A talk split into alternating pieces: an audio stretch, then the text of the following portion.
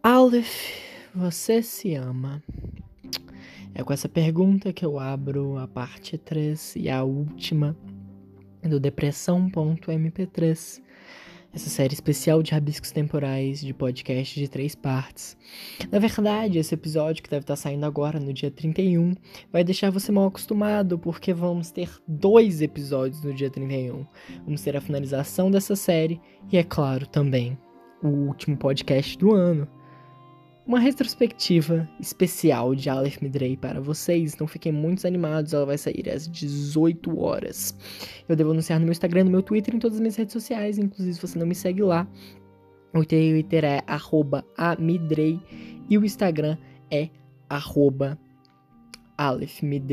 Inclusive, eu tenho que atualizar é, a meu link no Instagram para incluir meu Twitterzinho lá. E é isso. Bom, esse podcast vai ser só minha voz. Ele vai ser um episódio mais curto, mais singelo e mais direto para responder essa pergunta que é tão, tão, tão polêmica. Aleph, você de fato se ama? Bom, eu já vou responder logo após os comerciais. Ai, eu não sou nem um pouco engraçado, mas eu tento ser, velho. Eu tento ser, eu tento, eu juro que eu tento. Eu tento fazer esse podcast ser uma fonte de entretenimento. Mas é difícil, porque para merecer o título de pior podcast do Brasil, eu preciso, é claro, me esforçar bastante para isso, meus jovens. E jovias. E jovens. Vamos conversar um pouquinho sobre a vida. É Primeiro que amor próprio é um sentimento complicado. É difícil você amar a si mesmo, porque a si mesmo você está 100% do tempo nas derrotas nas vitórias. E parando para pensar que a vida se baseia em ter muito mais derrotas do que vitórias, é difícil ter um amor forte por si mesmo quando você se enxerga muito mais sendo derrotado do que de fato ganhando.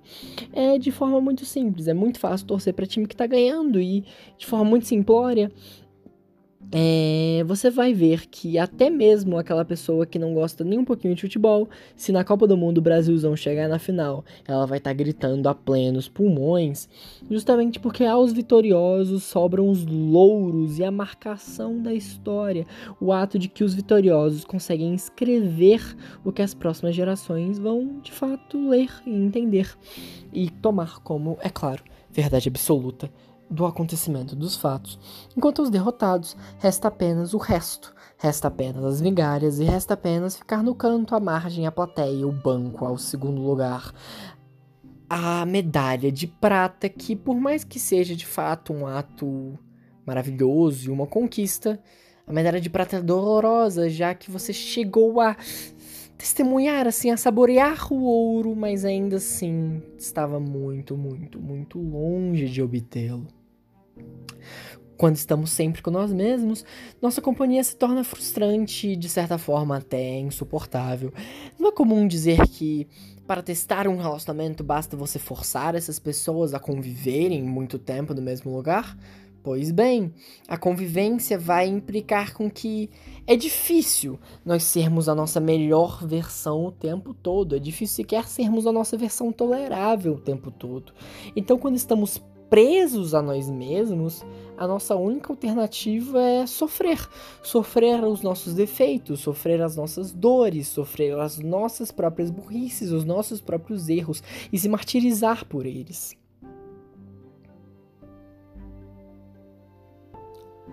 Eu tô sendo falso. Não falso. Só tô sendo pragmático. E se a vida inteira eu fui um personagem e ainda sou, tá na hora de contar uma coisinha para vocês e falar a verdade uma vez para variar. Aleph, você se ama. Temos uma resposta curta e uma longa. Para você que é apressado e não tem tempo de desperdiçar minutos preciosos da sua vida produtiva ouvindo um podcast de qualidade duvidosa, eu vou responder de forma concisa e rápida. A resposta é não. Eu não me amo. Eu nem mesmo gosto de mim, eu nem mesmo me tolero, e na verdade talvez eu seja a pessoa que mais me irrita. Para você que tem interesse na resposta longa, eu vou te entregar, mas eu vou te entregar de forma bem, bem, bem torta. Eu tô cansado, agora são 5 e meu Deus do céu, eu, achei, eu achei que eram ainda 3 horas, mas já são 5 e 21 da manhã. Bom, é, é, por que eu não me amo? Porque eu cometi erros demais, tenho arrependimentos horríveis que me assombram à noite, tenho dores e falhas e simplesmente cada um dos meus erros ainda me assombra e martiriza, como sendo carcereiro na minha própria prisão que eu criei dentro da minha cabeça. Hoje chegou um produto e eu me martirizo por não sentir que esse produto está perfeito, um produto que eu fiz no caso. Me martirizo quando cada pequena coisa que eu produzo no meu estágio não está a qualidade máxima do ápice do trabalho. Me martirizo quando sinto que na faculdade que faço não sou o melhor de todos. Me martirizo porque sofro da minha própria mediocridade. No fim, sou medíocre, sou mediano, sou cinco e sou mais ou menos como você provavelmente é também. Claro que eu posso estar errado e você pode ser extraordinário, apesar de que, tanto para o lado positivo quanto negativo, a chance disso é extremamente baixa. E eu te digo isso até de forma positiva. É muito, muito, muito difícil você ser extraordinário ou até surpreendente. Tanto para o lado negativo quanto para o positivo. Você dificilmente vai ser a pessoa mais burra da sua sala ou a pessoa mais feio, ou a pessoa menos competente, ou a pessoa mais mais desgostável, a pessoa menos desagradável, a pessoa mais desagradável, mas também dificilmente você vai ser a mais agradável, a mais bonita, a mais divertida e a mais legal. Então, ou a mais inteligente, né, por assim dizer. Então, por que sofreríamos, né? Somos todos medíocres e somos confortáveis em nossa mediocridade somos medianos, seguimos a média, somos o mais ou menos, a, a, a linha do meio, a fronteira. Mas ser fronteira não basta, né? Pois queremos chegar ao topo e tememos estar embaixo, ao mesmo tempo que nós sonhamos em ser os melhores, acreditamos constantemente ser os piores, porque vivemos em eternos paradoxos. Quanto mais você quer ser o melhor, mais você acredita que você é o pior. Quanto mais você sabe sobre um assunto, mais você entende que você não sabe absolutamente nada sobre ele. Não me amo porque o mundo é mal comigo sem motivo. Não me amo porque nada que faço é suficiente. Não me amo porque nem mesmo me considero digno de receber amor. Engraçado, né? Ao mesmo tempo que acredito quanto a minha autoestima é extremamente baixa, também acredito que sou extremamente produtivo. Escrevi um livro, estou no processo de fundação de mais de uma empresa, produzo projetos, um podcast praticamente sozinho. Tudo isso enquanto estagio, faço faculdade e tento ser o melhor amigo, namorado e filho possível, ao mesmo tempo que sinto que não desempenho nenhuma dessas funções em êxito. Sabe, é, eu ouvi uma frase uma vez e ela nunca saiu da minha cabeça porque, infelizmente, pessoas esforçadas, ou pessoas com uma mentalidade mais vencedora, ou pessoas que dão o seu melhor, trabalham muito, trabalham de forma incessante, dão o seu melhor, se destroem por si só, não dormem, não comem, não descansam, não vão ao banheiro, não reservam nada de tempo para si e apenas trabalham e se esforçam. E mesmo assim, sentem que não são suficientes e têm medo de estarem sendo preguiçosos, enquanto os genuínos preguiçosos que nada fazem, que nada produzem, que nada ajudam e nada colaboram, trabalham um pouco e acreditam que já estão fartos de ter feito mais do que o suficiente. A questão é que eu gostaria de pensar que me encaixo no primeiro grupo, mas infelizmente acho que encaixo no segundo. Eu não tinha Instagram, nem mesmo Twitter, nem mesmo nenhum outro tipo de rede social, pois detesto o fenômeno. Abomino o TikTok em todas as suas variações e abomino a forma como as ações se tornaram tão superficiais e tudo tá tão simplístico em vídeos de um minuto. E não é para me pagar de cult ou diferente, é só o meu sentimento genuíno, entende? Eu voltei pro Instagram pois queria escrever um livro e sabia que se não tivesse Instagram, não tivesse redes sociais, e afinal quem é visto, quem não é lembrado, quem não é visto não é lembrado eu sabia que não venderia nada, então decidi abrir um Instagram novamente, abrir um Twitter, abrir tudo, fazer lives, dar o meu melhor para tentar ganhar um pequeno público. No fim, me mantive estagnado nas minhas métricas. Eu sumo do Instagram, ou das redes sociais, ou da internet, ou da vida, ou desse podcast por meses não produzo nada, não consigo formalizar nada. Na verdade, eu continuo produzindo. Existem mais de 12 ou 14 ou até 20 episódios desse podcast que nunca foram ao ar por não serem bons o suficiente. E não os lanço, e depois me martirizo por não os ter lançado, e depois por não os ter editado.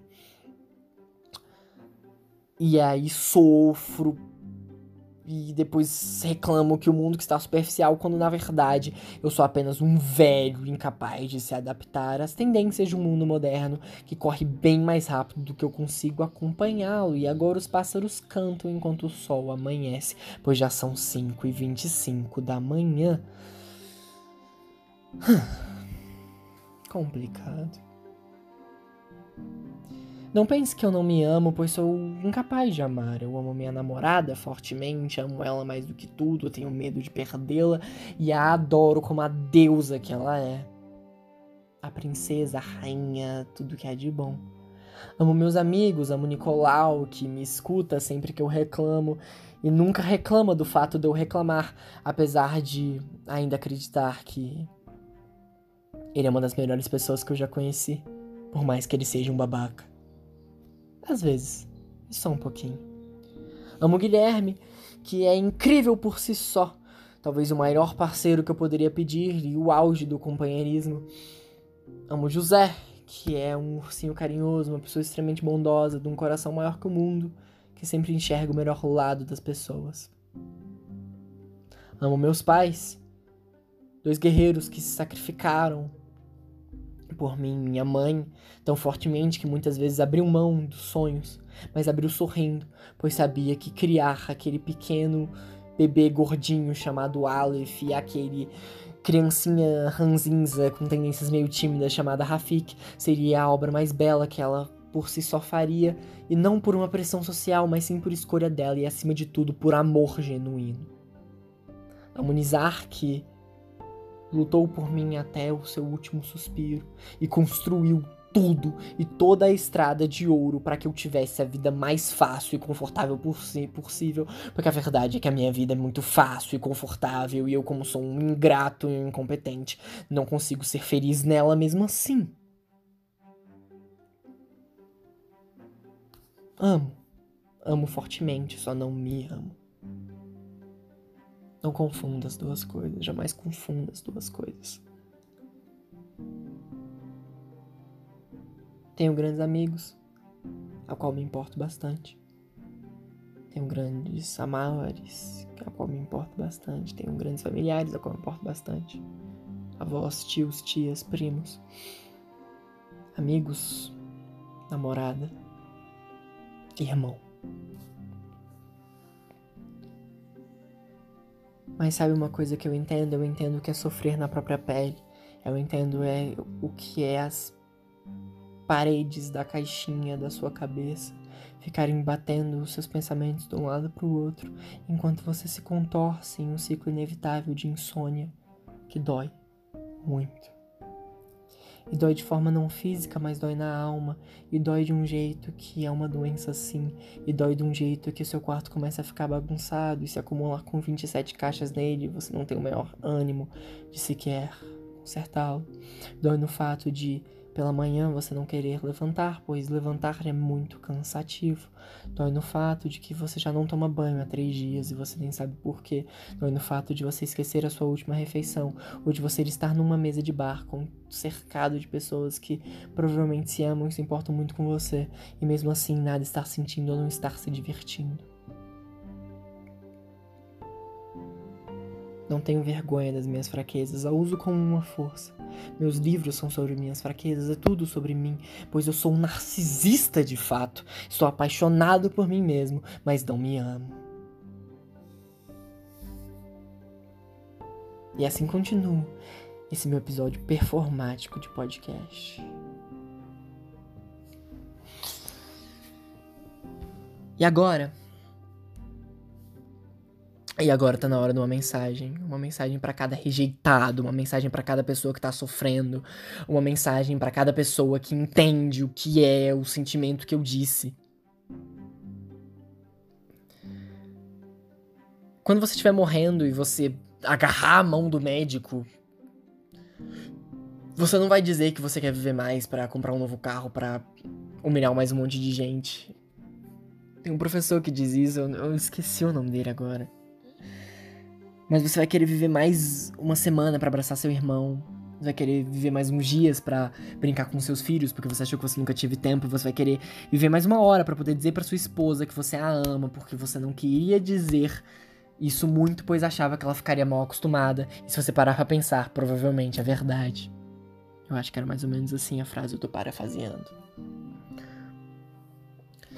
Esta é uma mensagem para todos os rejeitados para todos os fracos, para os tristes, para os depressivos e para acima de tudo, aquelas pessoas que sentem que querem encerrar a própria vida. Eu criei rabiscos temporais para eu reclamar. Eu criei um podcast construído para eu poder reclamar da minha vida, para eu poder reclamar das coisas, para poder falar os meus pensamentos de madrugada e me sentir menos sozinho. E ao longo dessa jornada, eu acho que eu me senti menos sozinho. Não, meu podcast não tem extremo sucesso, não tem extrema relevância. Mas tem você, ouvinte.